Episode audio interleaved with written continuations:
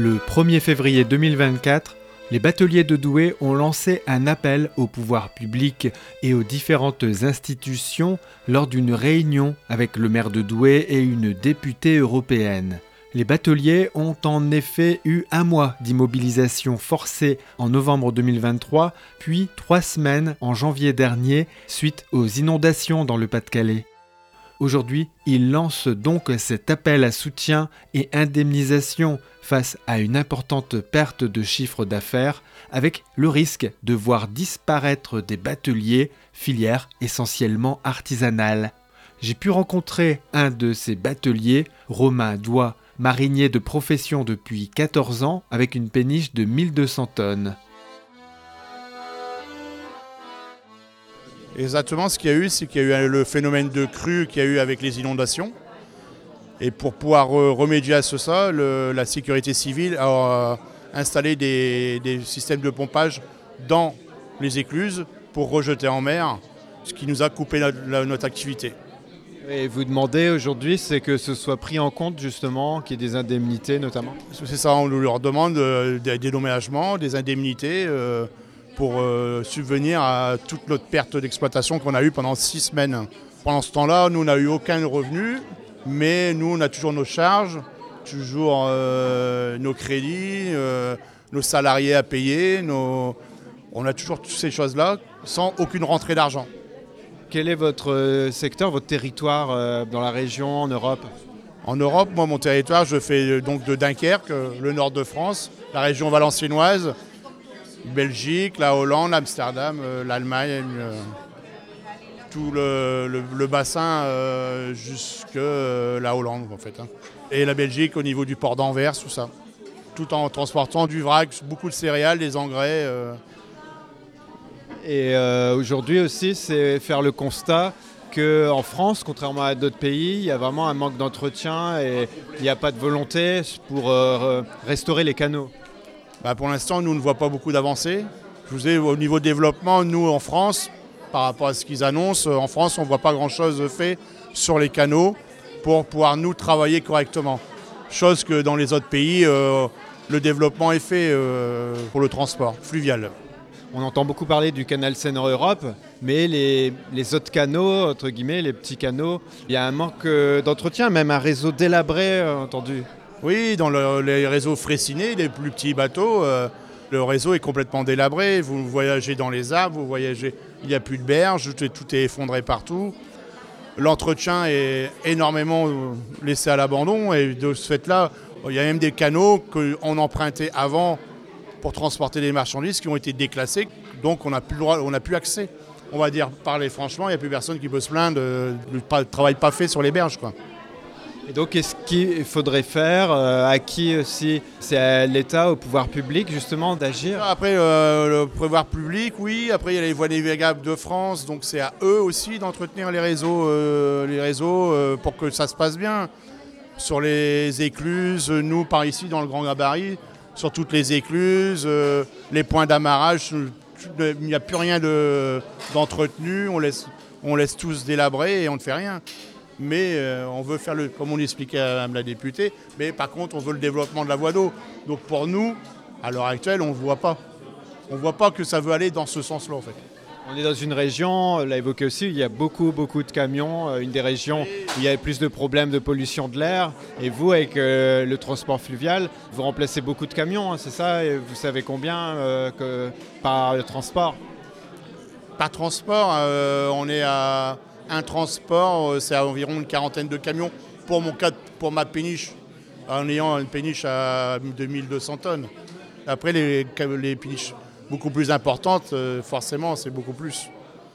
Mais c'est vrai que c'est beaucoup moins de camions sur les routes, mais ça... Euh, Ce soir, c'est une première étape, hein, ça a été dit. Ensuite, c'est quoi la suite bah Là, on espère que Madame la députée tiendra parole et que ça va avancer, qu'on ait au moins un, système d'indemnisation pour euh, ce qu'on a connu pendant les six semaines, et en sachant que pour l'instant, si ça va se reproduire, le problème de l'inondation, tout ça, ça va se reproduire. Pour l'instant, on n'a pas vu de choses concrètes réalisées pour que ça ne revienne pas. Ça va revenir, donc si on a encore le cas, qu'on puisse nous aider au plus vite. Quoi.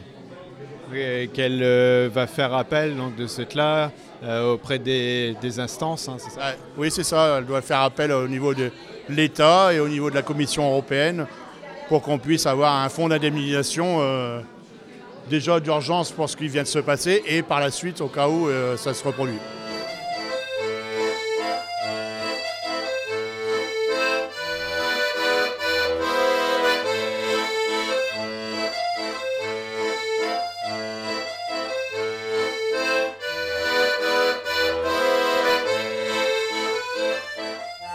Cet appel à l'aide des bateliers s'était organisé en présence de Karima Deli, députée européenne, et Frédéric Chéreau, maire de Douai, une ville qui a le deuxième plus grand port d'attache des bateliers en France.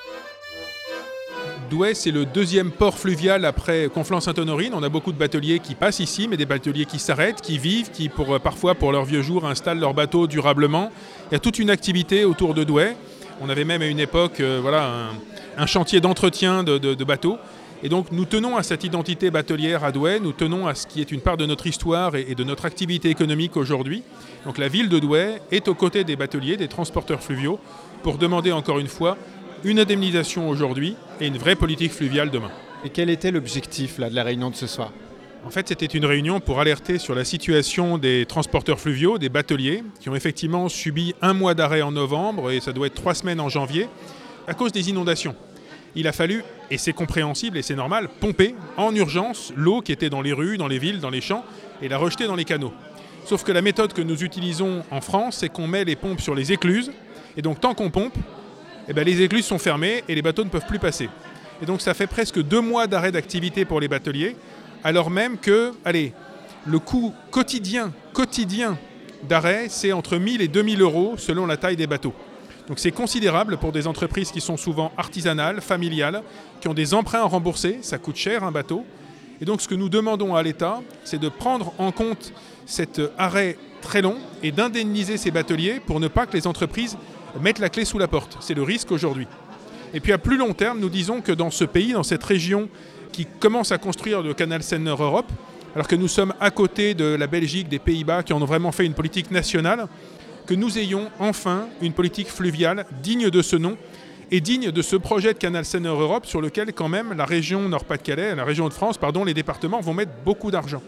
Le fluvial aujourd'hui en France est abandonné, on n'entretient pas nos canaux, on ne soutient pas la batellerie, le modèle économique n'est pas suffisamment organisé pour que ce soit avantageux et intéressant pour les entreprises alors que c'est une activité de transport qui n'a que des avantages.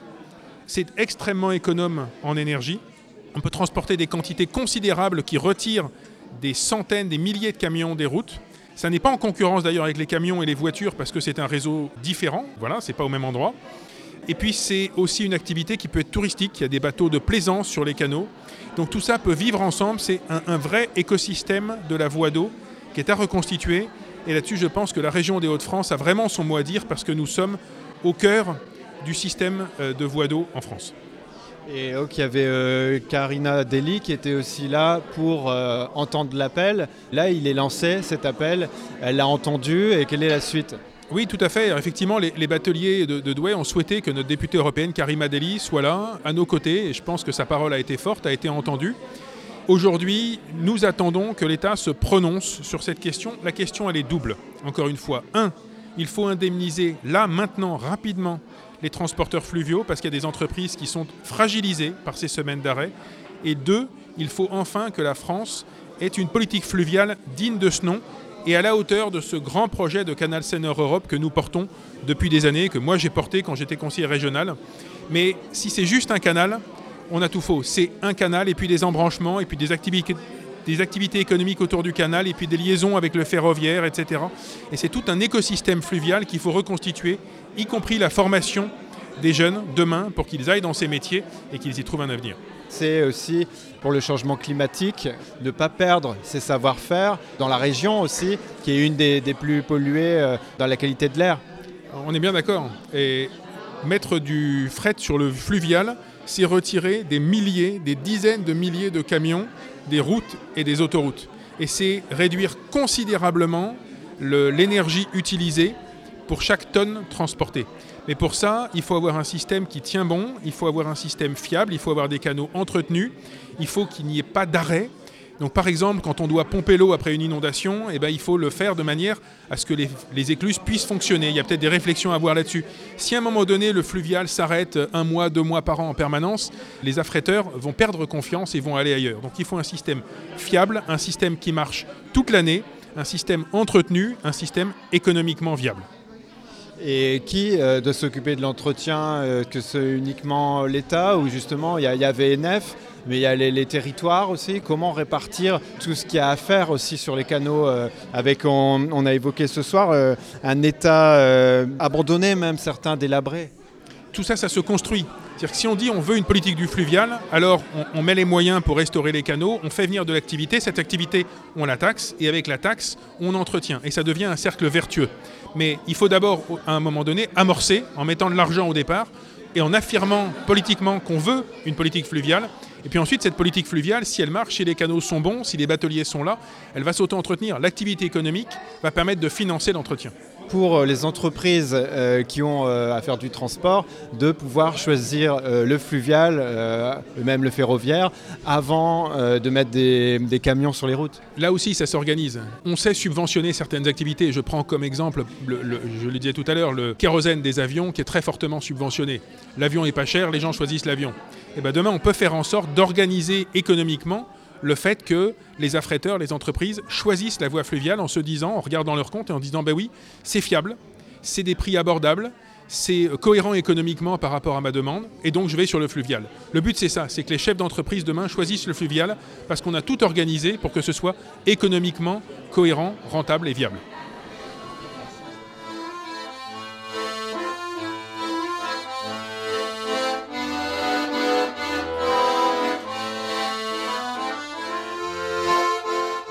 Depuis cet appel lancé le 1er février 2024, les bateliers douaisiens attendent des réponses des pouvoirs publics. Un reportage de Jérôme Bailly de Radio Scarpe Sensé. Cette émission est proposée dans le cadre des productions coopératives des radios associatives du nord de la France, une coopération qui a reçu le soutien de la région Hauts-de-France.